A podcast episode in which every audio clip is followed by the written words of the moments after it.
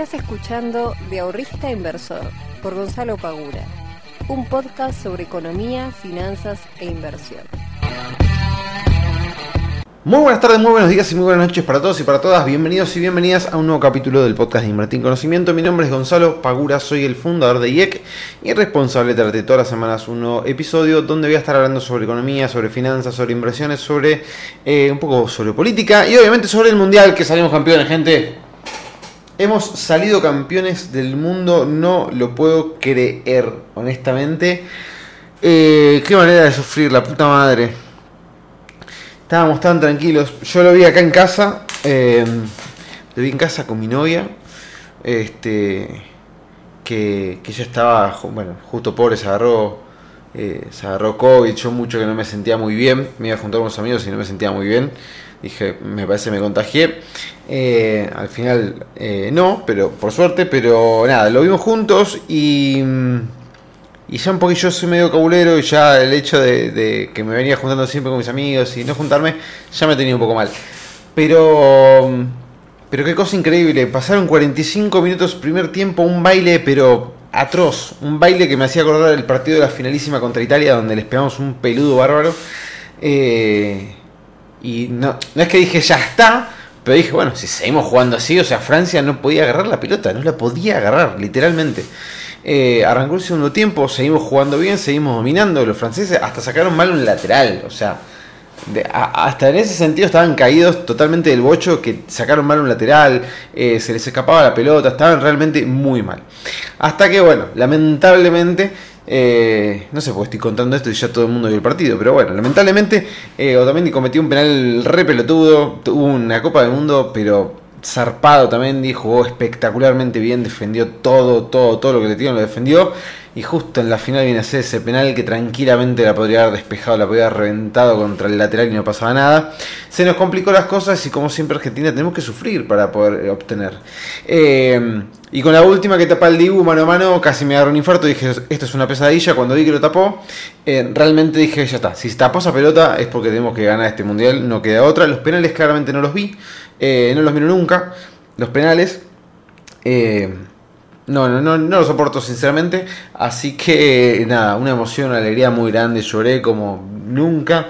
Eh, ya con el primer gol ya lloré, ya estaba totalmente eufórico y emocionado. Este.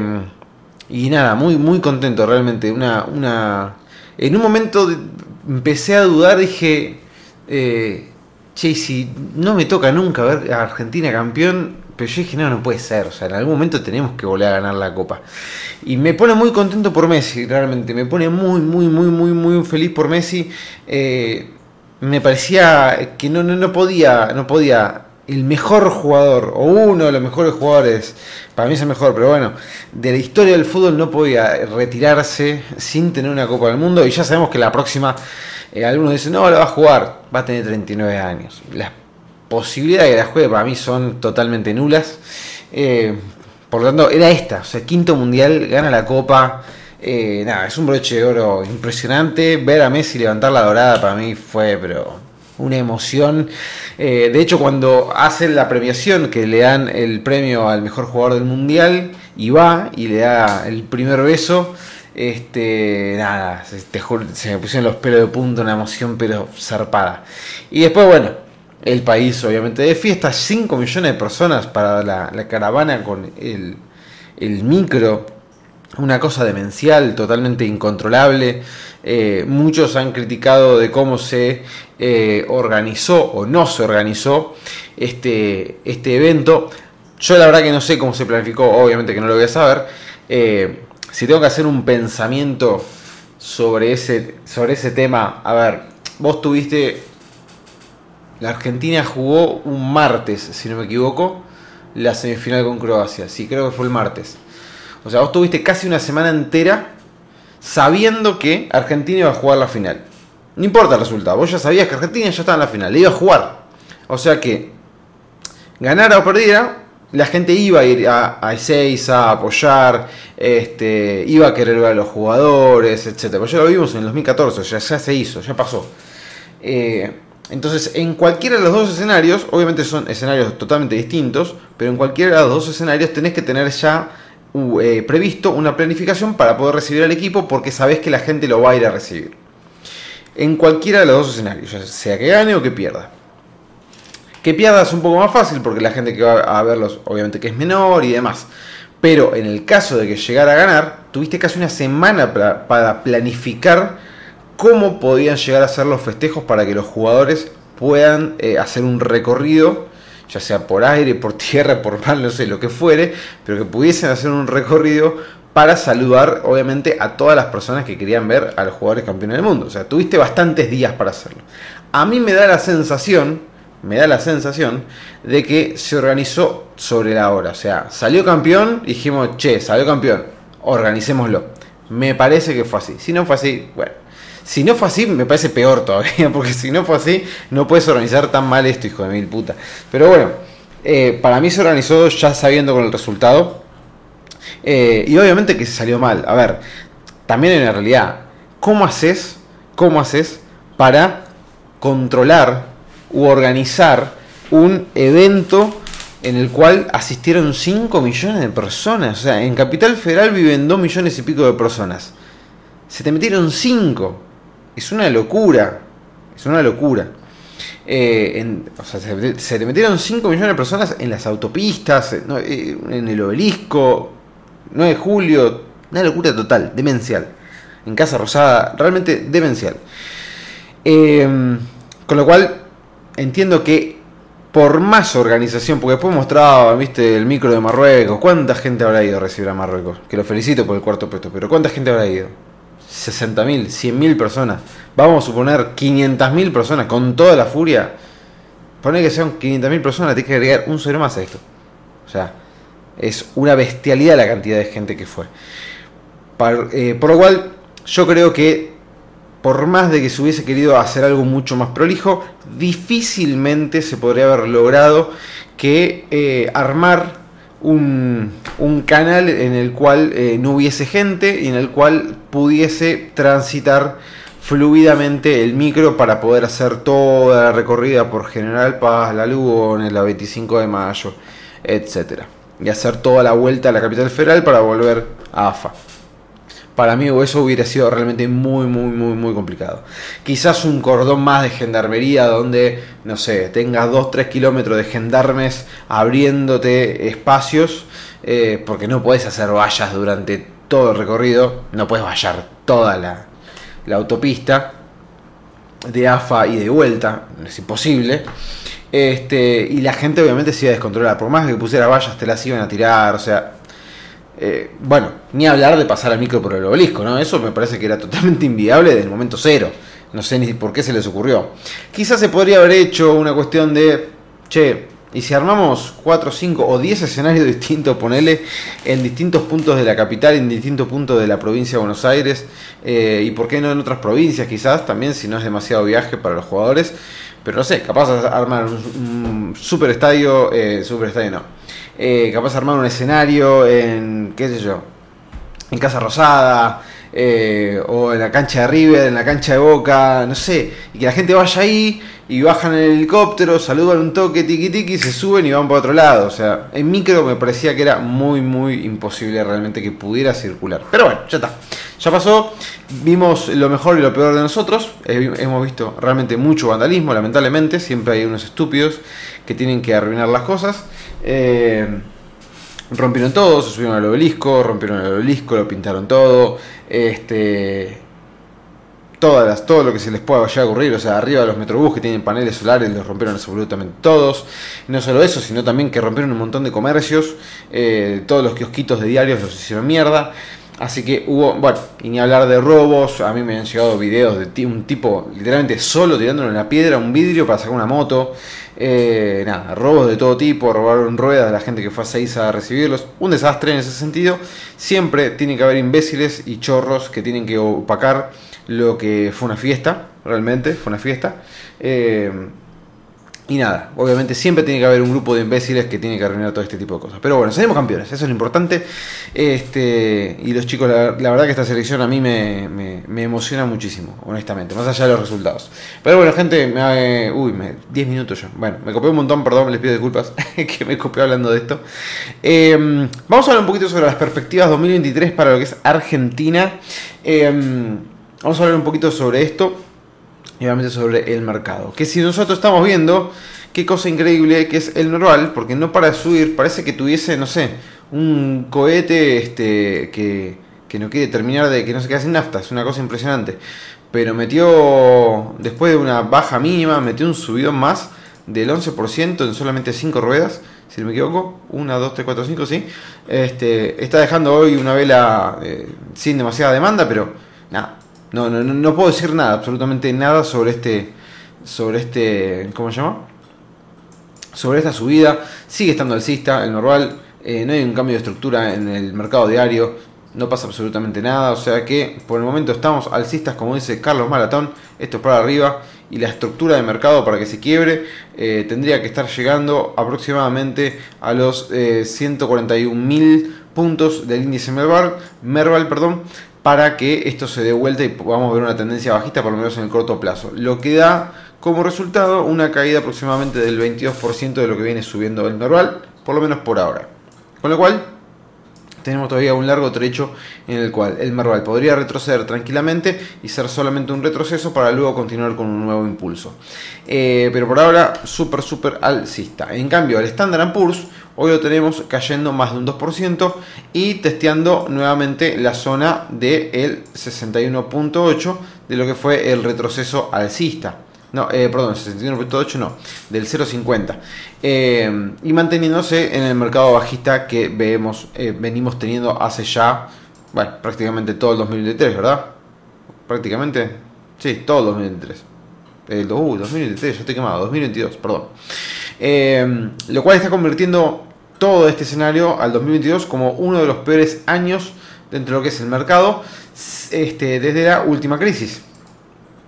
Literalmente. O sea, el Standard Poor's, por ejemplo, desde que arrancó el año, denme un segundo, que estoy agarrando, viene cayendo un 21%. Es una caída bastante importante y lo transforma en un año de los peores desde la última crisis. Eh, y para el caso de Bitcoin, bueno, lo tenemos cotizando en 16.600 dólares, o sea, nada. Todavía realmente no, no tenemos absolutamente nada este, que nos pueda llegar a decir que esto va a ponerse alcista. De hecho, todo lo contrario, tenemos la, estructura, el quiebre de estructura alcista en los 21 mil dólares. Eh, y quebró en su momento la, la, última parte bajista, ahora hizo un retesteo y está volviendo a caer. Así que todo indicaría que puede llegar a dar nuevamente un impulso más bajista. Y bueno, después tendremos que ver hasta dónde puede llegar, pero 14.000, eh, 13.500 dólares podrían ser objetivos totalmente razonables.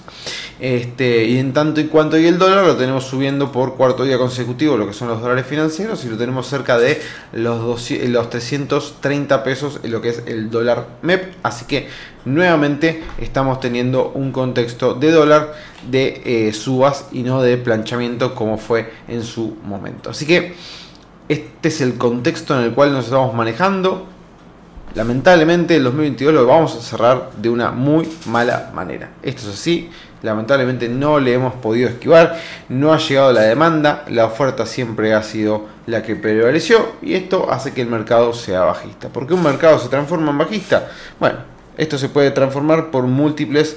Eh, ¿Cómo se llama? Por múltiples motivos, pero básicamente porque hay más oferta que demanda. Esto es así. No, no, no hay otra cuestión. El tema es qué puede llegar a pasar en el 2023. Entonces, si nosotros miramos con cara al 2023, empecemos a tomar algunas, eh, algunos datos que podemos llegar a obtener para hacer estimaciones de lo que el mercado está mirando, de lo que el mercado está viendo. ¿Qué es lo que les voy a. Eh, ¿En qué me voy a basar para pasarles los datos que yo les voy a estar comentando ahora? En lo que es el REM, que es básicamente un informe estadístico de mercado que se llama resultados de, eh, perdón, relevamiento de expectativas de mercado, que lo pueden encontrar en la página del Banco Central en la sección de estadísticas. Bien, así que si ustedes quieren entrar a la página del Central y verlo, es un PDF de unas 50 carillas más o menos, no es muy largo. Tiene un montón de datos, realmente a veces le erran bastante, pero bueno, esto se va publicando mes a mes y se va modificando según lo que el mercado entiende como las futuras eh, ¿cómo se llama? Eh, expectativas que tenga. ¿sí?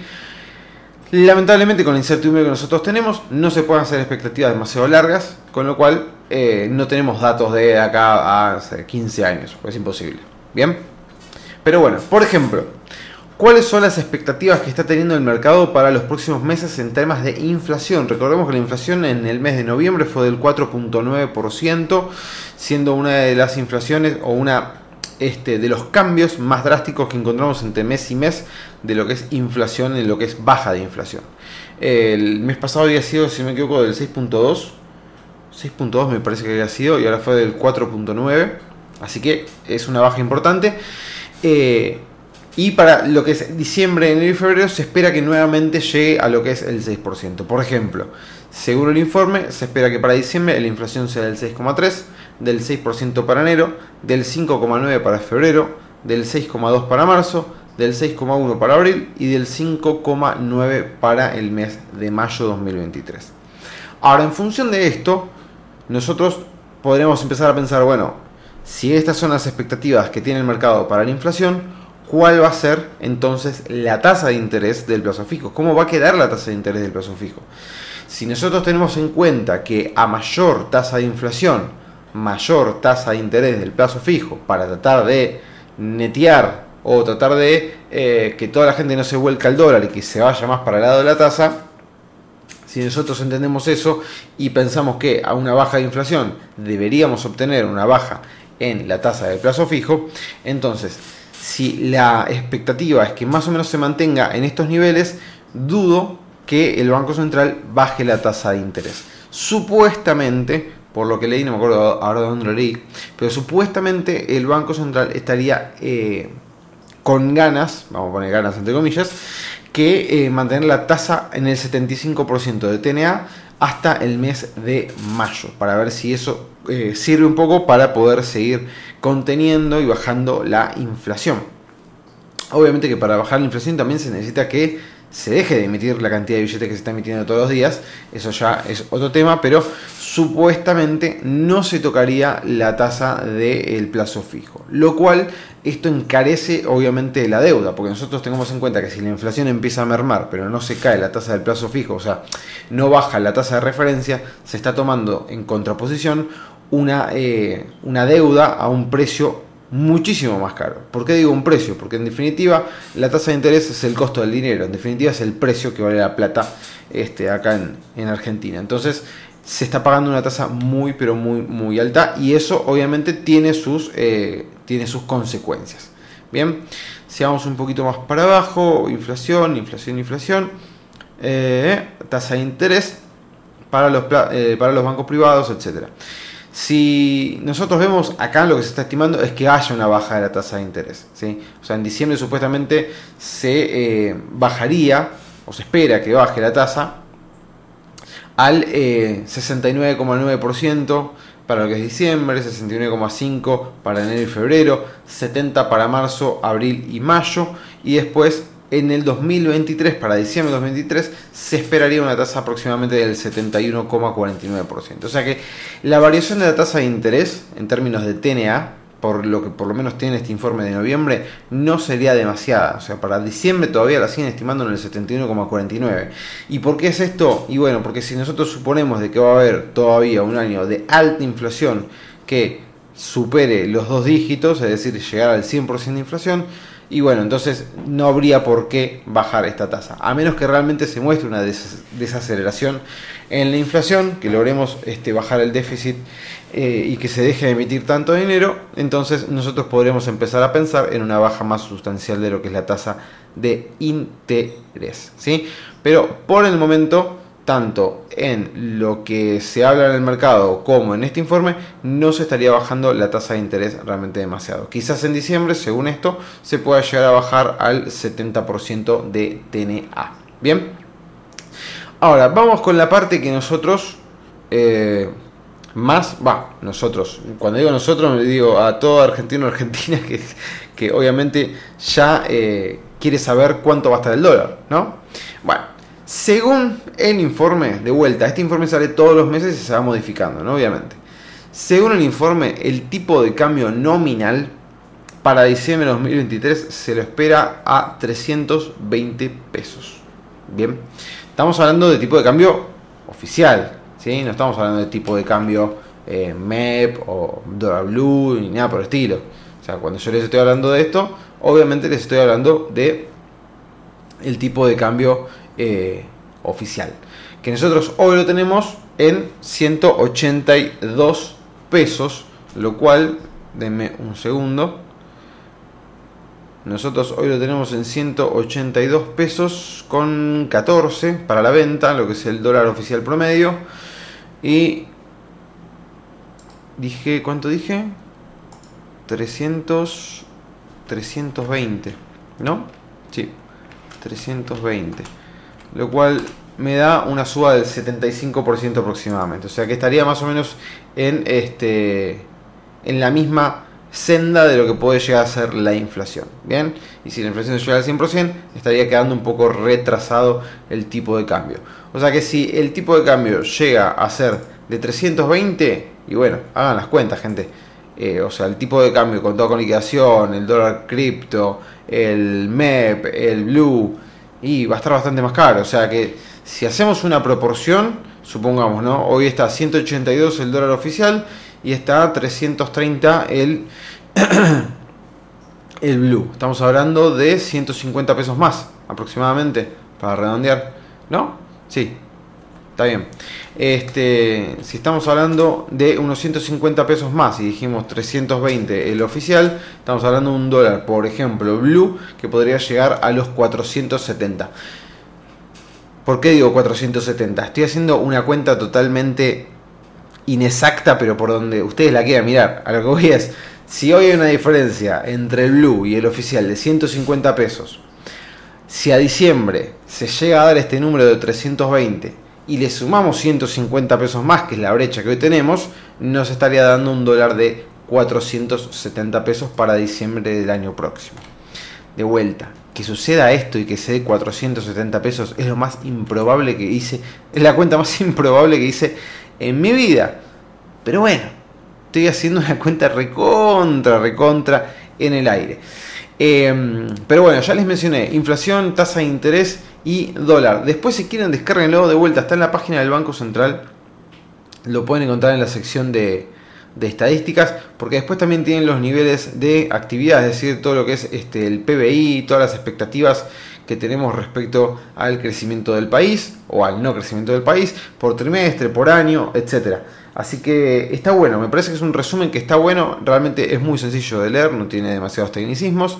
También tenemos el tema de las exportaciones, bueno, nada, un montón de información que no la voy a tratar acá porque si no se va a hacer demasiado largo, pero inflación, tipo de cambio y tasa de interés, que es lo que generalmente todos leemos, buscamos y queremos saber más o menos cómo va a andar se los traigo como para que tengan una idea de lo que el mercado está estimando que puede llegar a pasar en el 2023. Gente, eh, le pido disculpas si me puse demasiado este, tedioso con el tema del mundial. Todavía la fiebre mundialista continúa, así que nada, les mando un muy fuerte abrazo. Nos estamos viendo en la próxima. Que sea muy bien, que tengan una feliz Navidad.